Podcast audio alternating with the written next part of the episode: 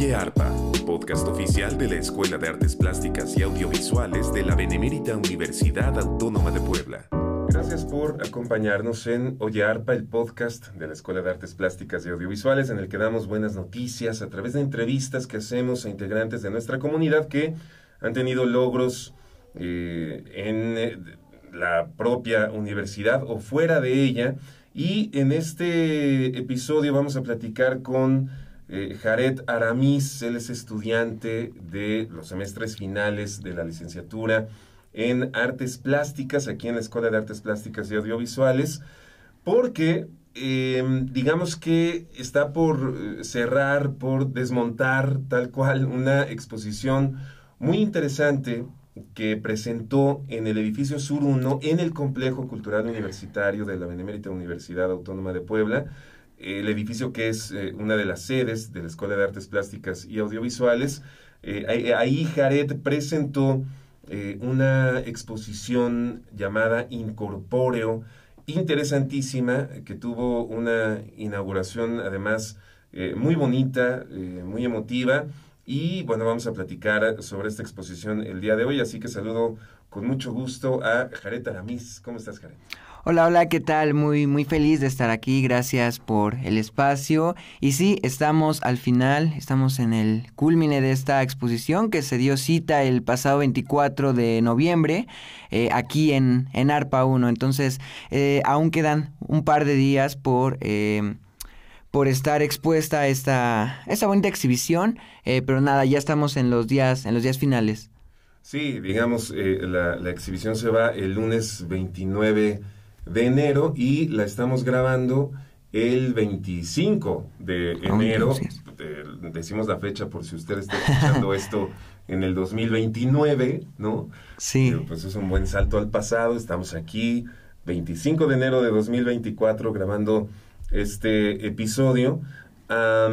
y bueno, sí, la exposición se desmonta el lunes 29 eh, de enero, por lo cual tenemos la oportunidad de platicar sobre las conclusiones que tengas, Jared, acerca de esta exposición, cómo te sentiste y cómo fue en general. Pero mira, vamos a platicar eh, de este asunto desde el principio. ¿Cómo surgió la idea de incorpóreo? Ahorita platicamos del contenido, cuántas piezas son, pero ¿cómo surgió la idea? ¿Cuál fue el origen de esta exposición? Además hay que decir, eh, es de las primeras exposiciones que se llevan a cabo en el edificio Sur 1, ¿no? Un edificio que, antes estaba pues, con paredes blancas todo el tiempo por todos lados y que ahora tiene, tiene vida, tiene una expresión artística eh, y que tiene en sus paredes ah, pues algo que nos, que nos hace reflexionar y que nos hace sentir diversas cosas. Entonces, ¿Cómo surge Incorpóreo?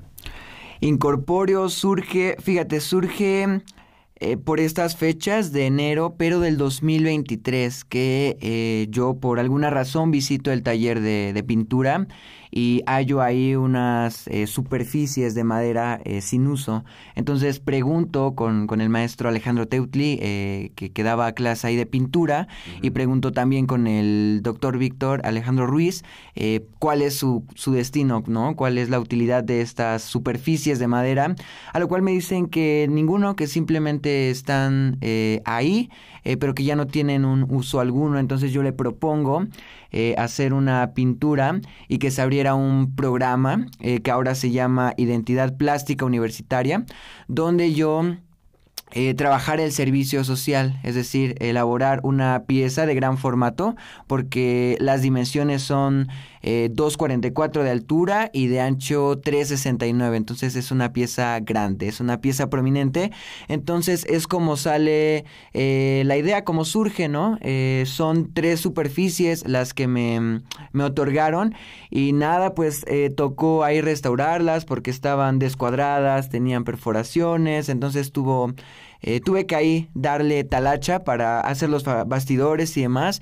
Y bueno, después de esto pensar, ¿no? En qué, en qué pintar, porque ya tenía el lienzo en blanco gigante, entonces ahora pensar qué quedaría en la Escuela de Artes eh, Plásticas, ¿no? Que como bien dices, eh, esta fue la segunda exposición que tiene lugar en el edificio de ARPA 1. La primera fue el primer Congreso Internacional de las Artes, eh, de una exposición que, que, llevó a cabo el maestro Alejandro Teutli. Entonces, esa fue la primera y la mía fue la, la segunda y espero que haya apertura para muchas otras, porque como es un lugar... Eh, recurrente para nosotros los estudiantes, está eh, bien conocer, ¿no? Lo que hacemos. Entonces, em, nada, yo en aquellos entonces eh, tenía la, la, premisa de lo digital y lo virtual en mi producción artística, entonces decidí encaminar este gran lienzo a este, a este tema. Entonces, em, pues ya sabes, ahí tengo un banco de, de, fotografías en mi teléfono que visito recurrentemente. Este banco tiene fotografías de pinturas, dibujos, eh, de cosas que me van gustando ahí en, que veo en redes sociales, que veo en Google. Entonces ahí voy guardando y visito recurrentemente esta, esta galería para, no sé, para inspirarme o para retomar algunas ideas. Entonces eh, se me ocurrió Mm, yo, yo, tengo una serie que también trata sobre perros, entonces eh, yo sabía que debía tener perros esa pintura y debía tratar la digitalidad y la virtualidad. Entonces esa pintura, haciendo la descripción, eh, trata eh, sobre un, un, hombre, un sujeto que tiene, que está editado con un visor de realidad virtual entonces está lanzando un, un, cráneo. Por eso esta pieza se titula Despoje de una realidad material, ¿no? Pensando en el simbolismo del, del siglo XVIII, el cráneo, el cráneo funge, ¿no? Como símbolo del humano, de lo que está abajo de cualquier eh, vestimenta, de cualquier, eh, no sé, de, de cualquier persona, es lo que, lo que hay debajo, ¿no? Entonces, está lanzando este cráneo a la nada y porque se está despojando de sí mismo, de su realidad material. Y bueno, en términos de fenomenología, por ahí están situados eh, los perros, ¿no? Que fungen como entes biológicos y que también este sujeto pasa de ser un sujeto, una persona, un humano, a un ente biológico, porque ya está inmerso en otra realidad eh, que ya no es su realidad material, ¿no? Entendiendo realidad material, pues la realidad donde acontecen todos los fenómenos físicos. Y bueno, detrás suyo hay un bonito fondo rojo, ¿no? Que se ve un poquito infernal, un poquito apocalíptico, ¿no? Ese eh, lo, lo, retomo de una pintura de Bugerov, que es el, el infierno de Dante, entonces eh, se me ocurrió hacerlo así, ¿no? Para que este personaje esté tan inmerso en su realidad que ignora todo lo que hay a su, a su alrededor. Y esta es la pieza más grande de la exposición y el motivo por cual surge Incorpóreo, que eh, como esta pieza quedará expuesta de manera permanente, eh, se me ocurrió que sería buena idea acompañar la presentación con una exposición que esté integrada de siete piezas y ocho contando la, enorme. Sí, claro, a ver, eh, para que quede clarísimo este asunto, ¿no? Despoje de una realidad material, que es la pieza que ahorita de manera muy interesante estabas describiendo, Jared, es una pieza que tú estás donando, digamos, a la Escuela de Artes Plásticas y Audiovisuales, a la Benemérita Universidad Autónoma de Puebla, para que quede eh, expuesta de manera permanente en este edificio, pues como parte del edificio mismo, pues, ¿no? Entonces, es a partir de esta iniciativa que tienes, por este material que platicas que encontraste, que surge esta exposición porque le añades eh, unas piezas a esta gran eh, pieza que eh, nos dijiste las medidas, mide 244 por 369. O, o, sea, usted que nos está escuchando, imagínese esto, ¿no? o sea, son 2,44 metros de alto por 3,69, digamos, de ancho, ¿no? Es una pieza bastante grande, es, es eh, de alguna manera imponente, ¿no? Es muy interesante. Ahora yo que, tengo mi oficina aquí en el edificio ARPA 1, eh, todos los días la, la, veo con mucho gusto, camino a mi lugar de trabajo, ¿no? Em, y, se, y se agradece, Jared. Es una, es una muy buena iniciativa. Ok, entonces se llama Despoje de una realidad material. Y a partir de esta temática de lo digital y lo virtual, de estos eh, planos de realidad, si es que podemos llamarles de esa manera, surgen también las otras piezas, ¿no? O sea, hay, hay un, este tema eh, permea todas las piezas de alguna manera, las otras piezas de la exposición de Incorpóreo, ¿no? Sí, las permea eh, a tal grado que eh, la doctora Amanda, que es docente aquí en nuestra escuela, hizo un, un, bello texto curatorial y justamente le dio al clavo. Ella estaba de viaje allá en Chile haciendo cosas de gente importante, gente inteligente. Entonces, previamente le había comentado a grosso modo la, la idea que tenía. Entonces, recuerdo que le mando mensaje ya días, eh, pues a días próximos a la, a, la, a la inauguración y con gusto acepta, me dice que le platique de qué van las piezas y justamente en ese texto hay una explicación eh, muy acertada de lo que fue la, la, la exposición. Es, es, bonita esta exposición también porque eh, se encuentra mi primer óleo, el que hice cuando yo estudiaba aquí en primer semestre, que esa pieza se titula San Jerónimo Penitente y Los Ángeles. La hice en primer semestre y esa pieza le, le tengo gran, gran estima porque fue mi primer óleo, fue mi primera experimentación. De hecho, está elaborada, me acuerdo, en sus primeras capas con tiner y óleo, que para los que sabrán un poquito de, técnicas pictóricas, sabrán que esto es algo muy atroz. Eh, porque las capas se caen, o sea, se crean capas inestables, eh, pero yo en ese momento no, no tenía acceso a, a, mis clases de pintura, yo apenas era de, de primer semestre, entonces pues eh, miré videos de YouTube y fue cuando me di cuenta que hay una larga tradición de, eh, de solventes, de aceites, de barnicetas, etcétera. Entonces, esa, esa pieza es especial y esta pieza justamente quedó enfrente de mi último óleo en esos entonces, que es esta pieza enorme de la cual hablamos. Y usted que nos está escuchando, la ventaja es que, eh, como comentamos, esta se va a quedar expuesta de manera permanente. Entonces, si está eh, por aquí en el Complejo Cultural Universitario, puede visitar ARPA 1 y mirar esta pieza cuando guste, porque esta se va a quedar para, para, toda, la, para toda la vida. Claro, despoje de una realidad material. Aquí está en el edificio ARPA 1, así que se, se puede, se puede eh, visitar. Eh, y entonces, ¿puedes platicarnos un poco de las demás obras, Jared? Ya hablaste de San Jerónimo Penitente y... Y Los Ángeles. Y Los Ajá. Ángeles se llama. San Jerónimo Penitente y Los Ángeles que la hiciste cuando acababas de entrar. ¿Cuándo entraste a la licenciatura? En el 2019, en el lejano 2019, que con todo lo que pasó, sí suena muy, muy lejano ya pensar en ese año. Sí, te tocó la, la pandemia. Eh, 2019, ok. Desde ese momento hasta ahora, ¿hay una evolución eh, tuya como artista representada en, en, Incorpóreo o son todas obras recientes las que se presentan en Incorpóreo?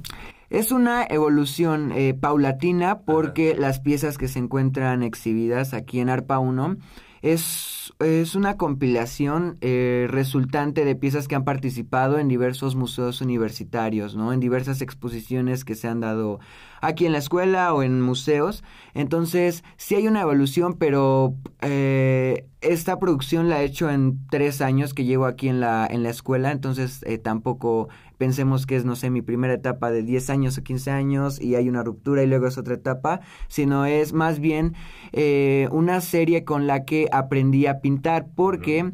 Eh, al igual que esta pieza que comento de San Jerónimo Penitente, que es del españoleto, el, el maestro José de Rivera, eh, yo retomo imágenes del el barroco, me gusta mucho el barroco, me encanta, entonces tomo figuras eh, de Guido Reni, de Pedro Pablo Rubens, del españoleto y hago una apropiación de imagen para recontextualizar estas obras. Entonces yo eh, inicio estas obras con el propósito de aprender, porque digo, quiero aprender cómo usaban los pinceles Guido Reni, quiero aprender cómo elaboraba su paleta, qué colores empleaba, qué pigmentos, qué solventes, qué barnicetas. Entonces es así como primero digo, quiero pintar ese santo y ya después eh, recontextualizo esta pieza metiéndole otros elementos que tienen que ver con eh, lo digital y, y, lo virtual. Entonces, eh, todas esas piezas que son, que son siete, eh, las habré elaborado algunas por ahí en tercer semestre, otras en quinto semestre.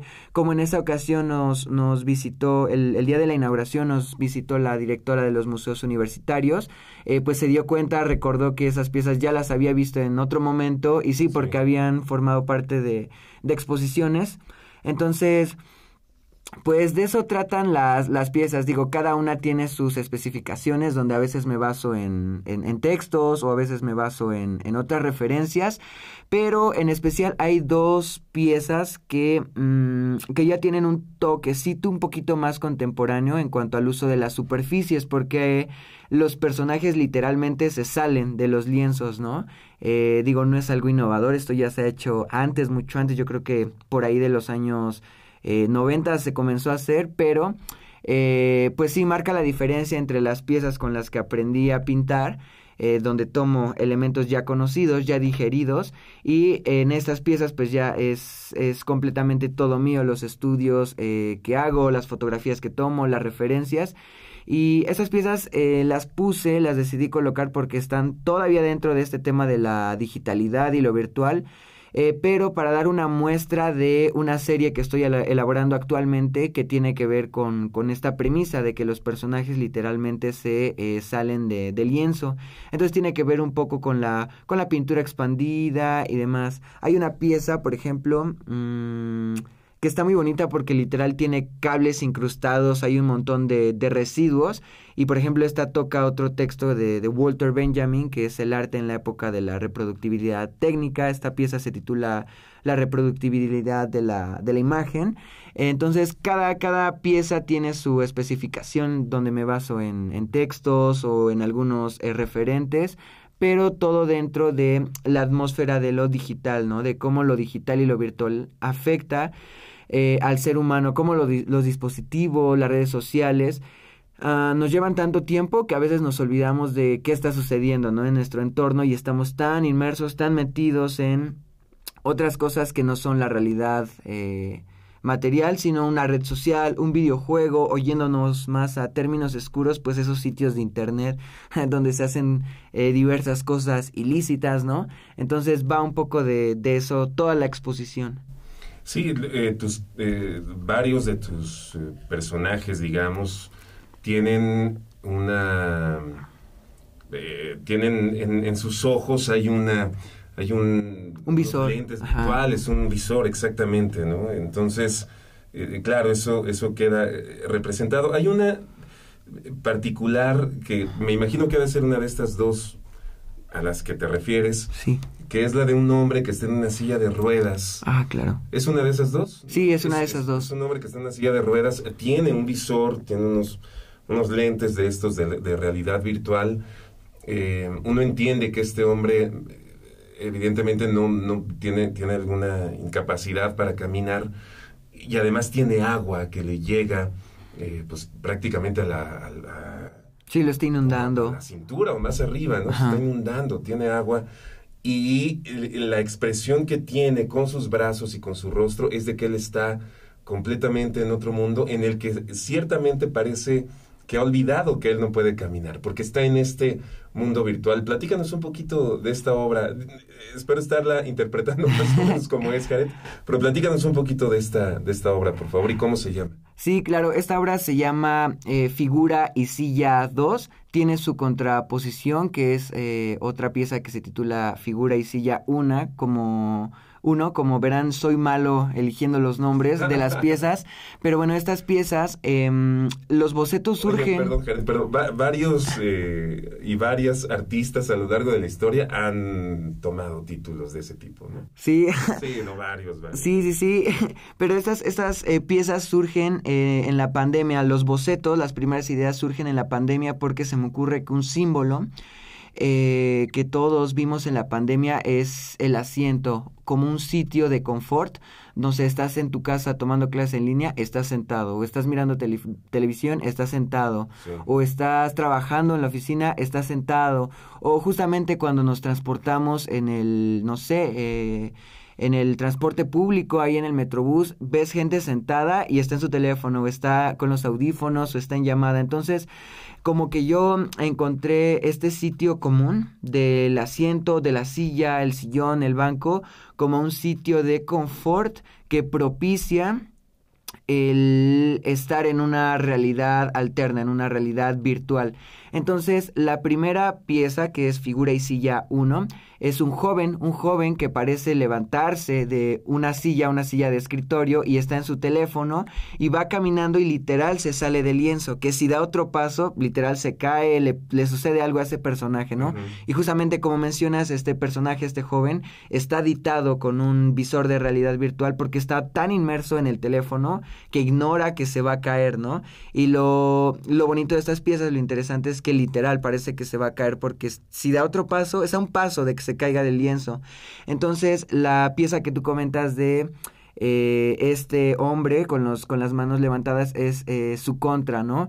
Porque mientras en la anterior muestro a alguien joven, en esta muestro a alguien avejentado, una persona de la tercera edad, que ya no se puede levantar de esta silla, de este asiento. En este caso es una silla de ruedas, ¿no? Porque la otra también es de ruedas porque es de oficina, pero esta es una silla de incapacidad como mencionas y ya no se puede levantar, está completamente sentada y se está inundando, ¿no? ¿Por qué? Porque los jóvenes tenemos la facilidad de de usar todos estos dispositivos que nos den porque ya nacimos con estos dispositivos, ya nacimos en estas nuevas realidades, pero a la gente mayor le es muy complicado, ¿no? A tal grado que suelen abrumarse y que mejor no se meten con, con los teléfonos de, de última generación o los televisores, etcétera. Entonces eso representa esta pieza que eh, esta persona, este sujeto, está tan abrumado que lo está inundando. Entonces esta pieza también forma eh, un trío con otras dos piezas de la exposición que tratan este tema de la inundación informática. Entonces hay ah, otras dos piezas que también parecen estarse inundando y trata sobre eso. Entonces les comentaba en estas dos piezas uso varios símbolos como lo es el visor, el asiento y pues este sentido acuoso de la inundación informática. Esta pieza de la reproductibilidad eh, de la imagen también tiene esta oleada de residuos que tiene cables ahí USB, audífonos, tiene un montón de residuos que los, eh, los combiné con el óleo que parecen también estar inundando al personaje, ¿no? Que a su vez en sus manos tiene una laptop donde está la pintura general. Entonces también se habla como de metadimensiones, ¿no? Esa pieza es un poquito más conceptual porque lleva una laptop. No le puse la laptop aquí en la exposición porque iba a ser muy difícil, pero va acompañada de la laptop que está pintada en esa pintura, que es una laptop viejita que ahí tengo. Entonces, en la laptop eh, se proyecta la imagen de la pintura, pero a la vez estás viendo la imagen real y en esta imagen tiene otra meta laptop y dentro de la laptop, entonces es como un bucle infinito ahí de, de metadimensiones y, y también forma parte de esto de la, de la inundación informática. Ok, eh, Jared, me, me, llama mucho la atención, eh, nos quedan unos seis minutos de programa, cómo, eh, habiendo, y tú mismo lo mencionas, ¿no? habiendo crecido tú ya con estos dispositivos y con esta inundación, de lo, de lo digital y, de, y de, de, estos dispositivos que funcionan de manera táctil, etcétera. ¿Por qué te llama la atención? Es decir, eh, yo tengo 44 años, puedo contrastar la vida antes de estos dispositivos y después, y, la tecnología, bueno, toda la vida nos, nos afecta tremendamente cómo vivimos, ¿no? Pero a ti, ¿a ti qué te llama la atención de esto? ¿Cómo es que de pronto te surge eh, llevar, plasmar en obra eh, plástica este tema? ¿Por qué te llama la atención? Ajá, si bien no tengo el contraste que tú, que tú tienes, yo tengo esta facilidad de ser contemporáneo a gente que está muy inmersa en estos dispositivos. Eh, yo soy un poquito ajeno a los dispositivos, por ahí unos, una amiga me dice que soy un señor porque completamente no, no estoy tan metido en redes sociales, en el teléfono, entonces eh, se me dificulta igual un montón estar ahí en la computadora y demás, por eso me dice que soy un, un señor, entonces... Mm, pues eso, viendo lo, cotidiano de mis días, es como me doy cuenta de eh, qué tan inmersa está la gente. Como te comentaba, cuando viajo en el, en el transporte público, todos están en el teléfono y muchas veces me toca a mí que, eh, no sé, que se me caiga gente encima porque están tan clavados en el teléfono que olvidan eh, sostenerse, ¿no? Entonces se olvidan de esta realidad material porque están inmersos en Facebook y ya no se sostiene, ¿no? Entonces frena o da una vuelta el, autobús y literal se te caen encima, ¿no? Entonces es este esto lo que quiero representar en estas series. Claro, mis series son más dramáticas porque me encanta el barroco y son llevados eh, pues por otras eh, figura, por otra figuración, por otras metáforas, pero son estas escenas cotidianas eh, de las que yo bebo para inspirarme ah, en la creación, ¿no? De las piezas. Igual de este de esta pieza que comento que es un joven caminando con el teléfono o sea, no vamos lejos aquí, a, mí que me toca caminar por el cúmulo de Virgo,